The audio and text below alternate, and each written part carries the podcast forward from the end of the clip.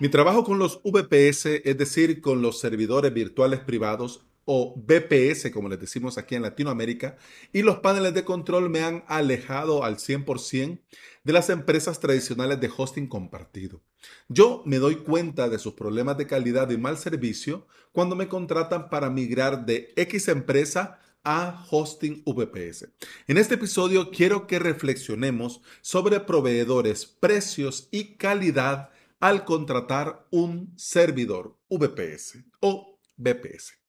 Ángel, dentro de la comunidad barbuda en implementador.com, abrió un hilo preguntando por ADW, si alguien lo había usado o si alguien lo recomendaba. Esta pregunta abrió un hilo muy interesante en el que hemos compartido sobre proveedores, sobre consejos, trucos, tips que tenemos que ver antes de contratar o qué tenemos que ver para contratar en tal o cual proveedor. Y por supuesto, este hilo también inspiró este episodio del podcast, porque aún con todo lo que hemos hablado en este podcast y en los directos, siguen existiendo dudas a la hora de contratar un VPS. Para dar un poco más de luz, reflexionemos digamos, varios puntos, lo vamos a resumir en tres. Primero, los VPS no son para siempre. Y eso tiene que quedarte claro. Muchos se equivocan creyendo que este VPS que están contratando lo van a contratar para toda la vida, que se tienen que casar con él, que se tienen que casar con el proveedor. Muchos sienten que algo así como cuando te compras tu casa bueno, voy a pagar esta casa, voy a vivir por todo el resto de mi vida en esta casa, entonces quiero la mejor casa, en la mejor zona, con la mejor luz, etcétera, etcétera. Mira, el VPS no es para siempre.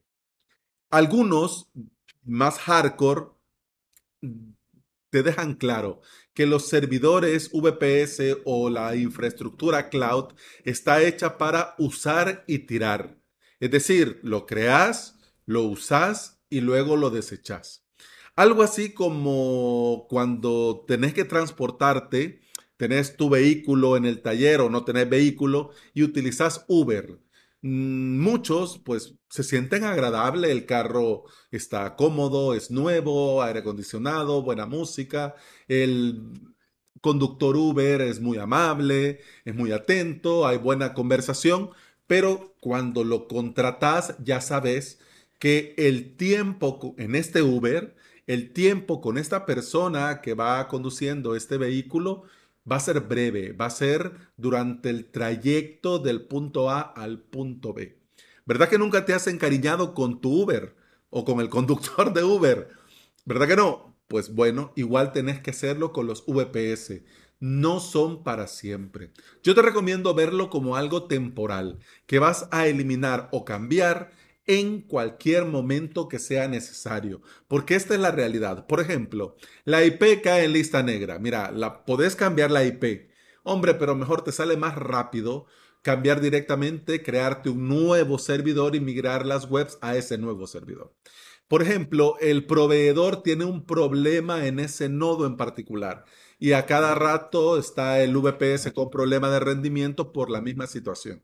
Mira, te creas un nuevo servidor en otro nodo o simplemente cambias de proveedor y asunto arreglado. Bien, por eso te digo, o bueno, en los casos más extremos como le sucedió a VH, que agarra fuego el data center, pues ahí se fue el servidor. Te creas uno nuevo, pones a punto las webs y ya está. No necesitas volver al servidor anterior. Por eso te digo, los VPS no son para siempre. Segundo aspecto que me gustaría que reflexionemos, el proveedor correcto. Esto es muy difícil de encontrar porque cada cliente o proyecto es el que es. Y claro, cada cliente y proyecto tiene ciertas necesidades muy particulares o tiene ciertas expectativas, ya sea por el precio, por la calidad, por la velocidad, por la lectura, escritura de los discos, por la seguridad, por los complementos, por, el, por lo que sea, ¿me entendés? En esto del proveedor tenés que probar y testear primero qué tan reciente es su tecnología, el hardware en el que vos estás creando este servidor, qué tal es, de qué calidad es, hace cuánto tiempo este hardware está trabajando dentro de esta empresa. Esto, por supuesto, hay comandos de terminal que puedes hacer un análisis, ¿ya? Por ejemplo, el famoso NeoFetch. Y además también es muy buena idea poner a parir un servidor de prueba en este proveedor para ver si realmente estos cores y estos hilos que podés manejar en este procesador o esta cantidad de memoria RAM realmente rinde lo que debería de rendir. Ya te voy a comentar más adelante de un proveedor low cost que estoy probando para que entendas un poco más este punto, pero importante, para saber y llegar con el proveedor correcto, testear qué tan reciente es su hardware y verificar si abusan o no de la virtualización de recursos. Muy bien, pasemos al tercer aspecto, el precio justo. Desde hace un tiempo estoy probando un proveedor low cost. La web, eh, solo es una web, para que te hagas una idea.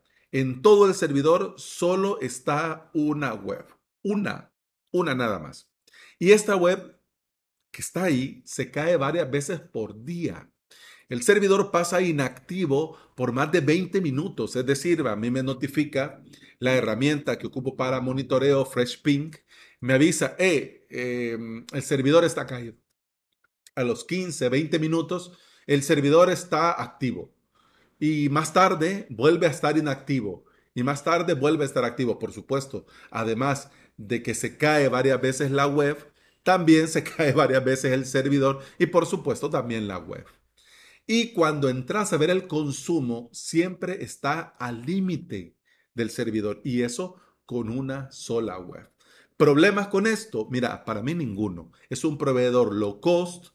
He creado el VPS solo para probar y a mí me da lo mismo si la web funciona o no porque es una web de pruebas. El VPS, por si te lo estás preguntando, tiene dos cores y un giga de RAM y me, me costó, lo contraté para probar, 15 dólares por año. ¿Te imaginas? ¿Te imaginas yo exigiendo calidad en este tipo de empresas que te ofrecen un VPS con esos recursos por ese precio anual, es mentira. Entonces podrías estar preguntando, bueno, y entonces Alex, ¿para qué lo tenés? Bueno, primero quería probar el proveedor, porque varios miembros de la comunidad barbuda me preguntaron, mira Alex, He visto, hemos visto, bueno, cada uno en su momento he visto este proveedor, tiene buenas promociones, pero me da curiosidad, me da duda, no sé, vos qué opinás, cómo lo ves. Entonces, claro, en vista que eran muchos, pues me, me animé a probar. Me tomé uno en promoción, luego me di cuenta que cada mes se inventan una promoción diferente con el mismo precio o el mismo rango de precio. Y ese es el, digamos, el modo en el que opera la empresa. Y además también quería confirmar el correcto funcionamiento de la herramienta de monitoreo. Es decir, por supuesto que si da problemas, quiero ver si funciona y si puedo, digamos, lo que tengo en producción, confiarle a esta herramienta de monitoreo. Aunque quiero montarme la mía propia, que ya te voy a comentar más adelante. Pero bueno, Muchos que vienen del hosting compartido van en busca de lo más barato, creyendo que por ser VPS va a ir muy bien sea donde sea. Y aquí es donde tenemos que estar atentos. Muchas empresas de hosting compartido se han subido al carro de los VPS solo por marketing y por no dejar ir a clientes. Pero con el VPS su servicio va a seguir siendo lo mismo que con el compartido solo que le cambian de nombre, pero es exactamente lo mismo lo que te ofrecen. Son sus mismos data centers, son sus mismos servidores, con sus mismas malas prácticas y todo como han venido trabajando. Claro que ahora en el marketing eh, les pega mejor esto de servidores VPS, servidores gestionados, tu propio servidor dedicado. Claro, se ve mejor que hablar de hosting compartido que ya tiene muy mala fama. En una trilogía de finales del año pasado en este podcast, te compartía los siguientes episodios. No al hosting compartido. No y no al hosting compartido. No, no y no al hosting compartido. Y al final del tercer episodio te recomendaba aprender a crearte tu propio hosting VPS. Y te decía que solo necesitas un panel de control, contratar un VPS con un buen proveedor y que ya estaba, que el panel se encargaba de la cuestión técnica y que ibas a tener un servicio de calidad por un excelente precio. Contratar un VPS en una empresa de hosting tradicional no es un buen proveedor. Varios, incluso, y eso también es importante, varios proveedores comienzan bien, pero con el tiempo su calidad con el VPS y el rendimiento es discutible. Por ejemplo, me está pasando a mí con OVH, que estoy pasando a clientes a otros proveedores porque tenían su servidor en OVH y no va del todo fino. Y van teniendo problemas demasiado recurrente y esto para producción y para recomendar a clientes no es viable. Lo que sí, por supuesto, faltaba más, es que vos sos libre de contratar donde querrás.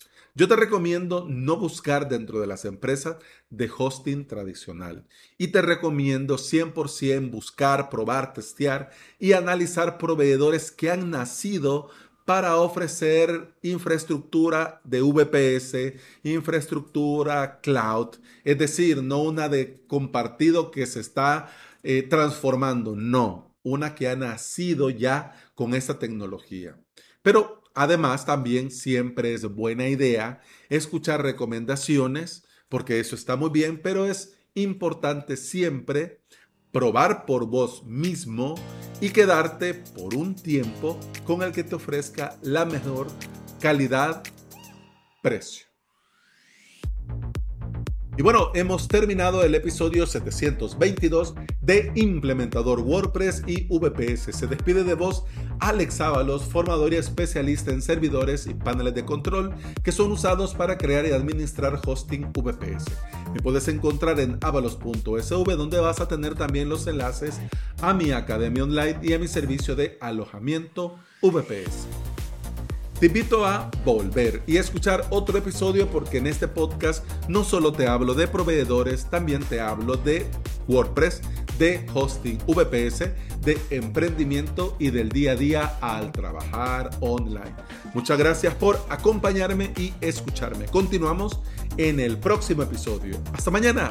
Salud. pam pam pam pam pam pam